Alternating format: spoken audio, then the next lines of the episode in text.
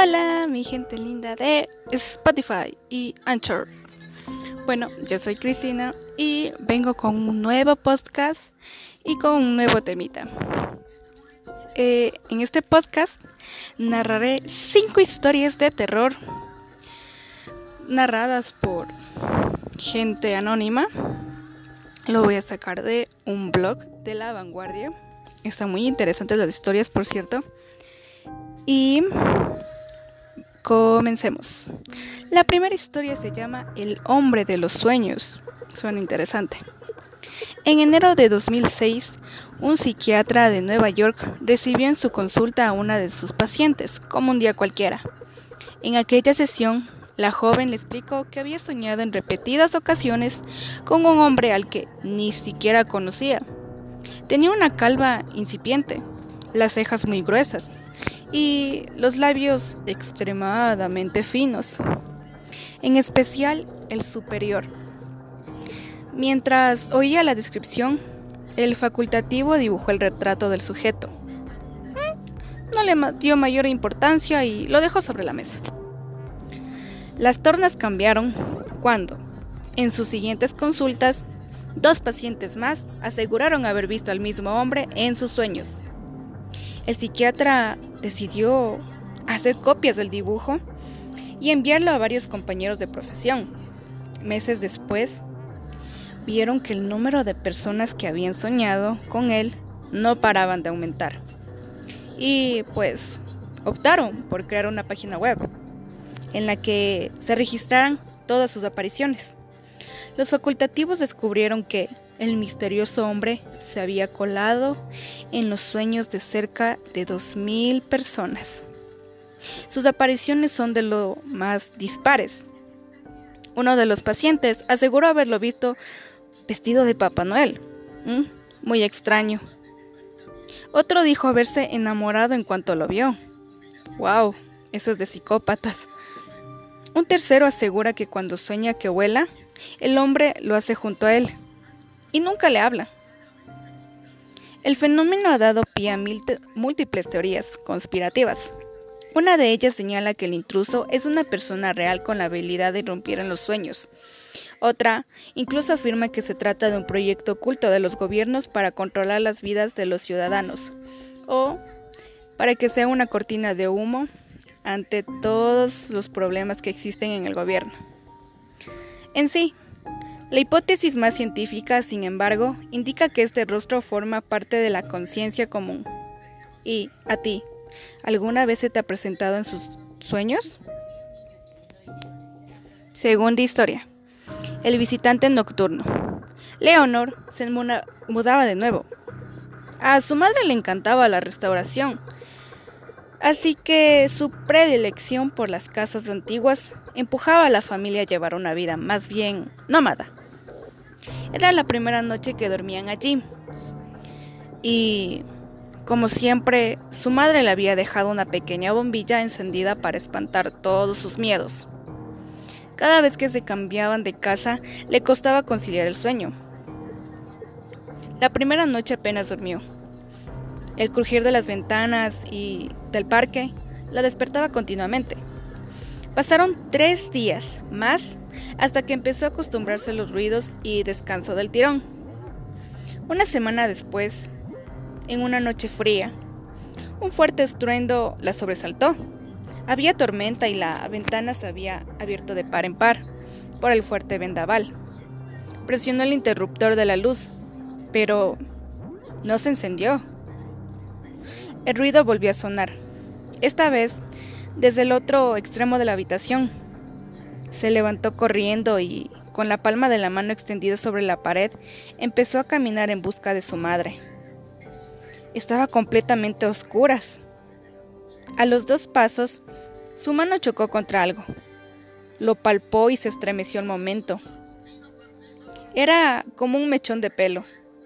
Atemorizada, un relámpago iluminó la estancia y vio a un niño de su misma estatura frente a ella.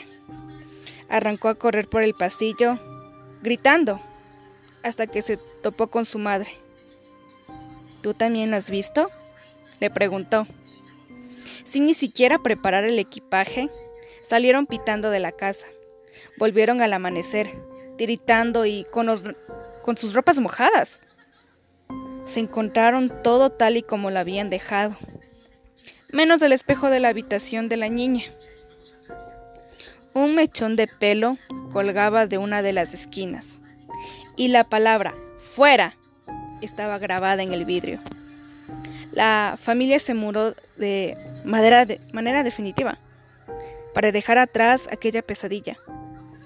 Leonor había empezado a ir a un nuevo colegio y tenía nuevos amigos.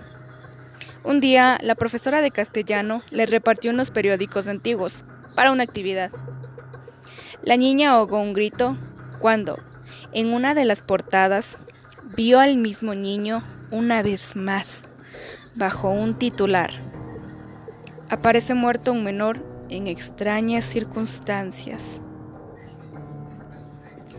La isla de las muñecas. Parece un escenario sacado de una película, pero es real. Existe una isla ubicada en el centro sur de Ciudad de México, en la que reinan miles de muñecas antiguas, abandonadas a modo de ofrenda. Algunas de sus cabezas se exhiben clavadas en estacas, mientras que otras permanecen colgadas de los árboles. La historia se remonta a 1950, cuando el propietario del terreno, Julián Santana, empezó a colgar muñecas como protección contra los espíritus malos. El señor Santana creía que había sido maldito. Tiempo atrás, había encontrado el cuerpo de una joven que había fallecido ahogada a orillas de los terrenos del hombre. Empezó a convertirse en protagonista de episodios paranormales. Oía voces, pasos y el llanto de una mujer por lo que decidió colocar muñecas por la isla para ahuyentar el alma de la chica. Su obsesión llegó hasta tal punto que pasaba las horas buscando muñecas en la basura y en, los canales de Cuemanco.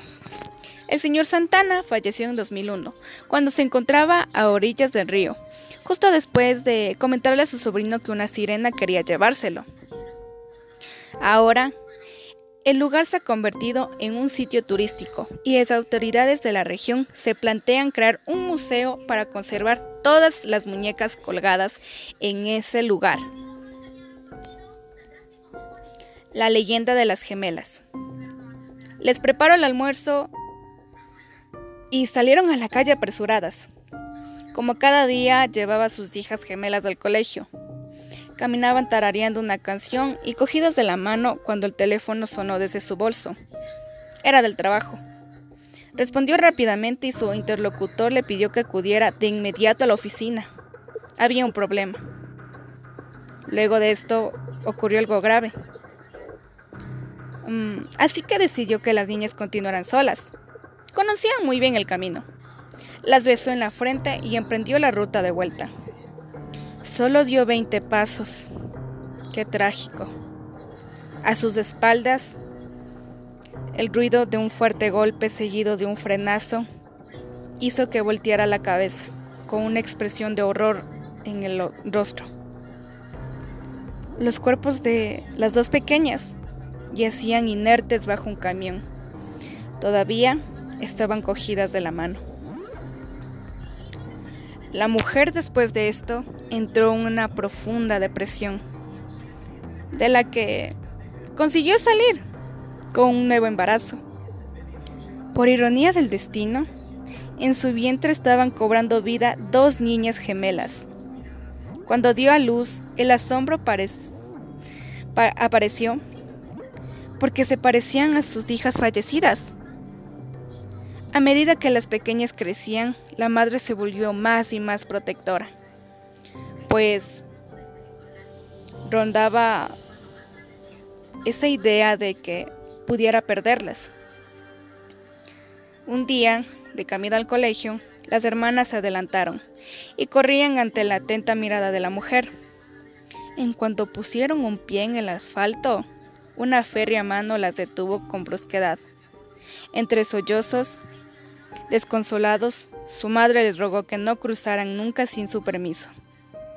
Mm, no pensábamos en hacerlo, Ya nos atropellaron una vez, mamá.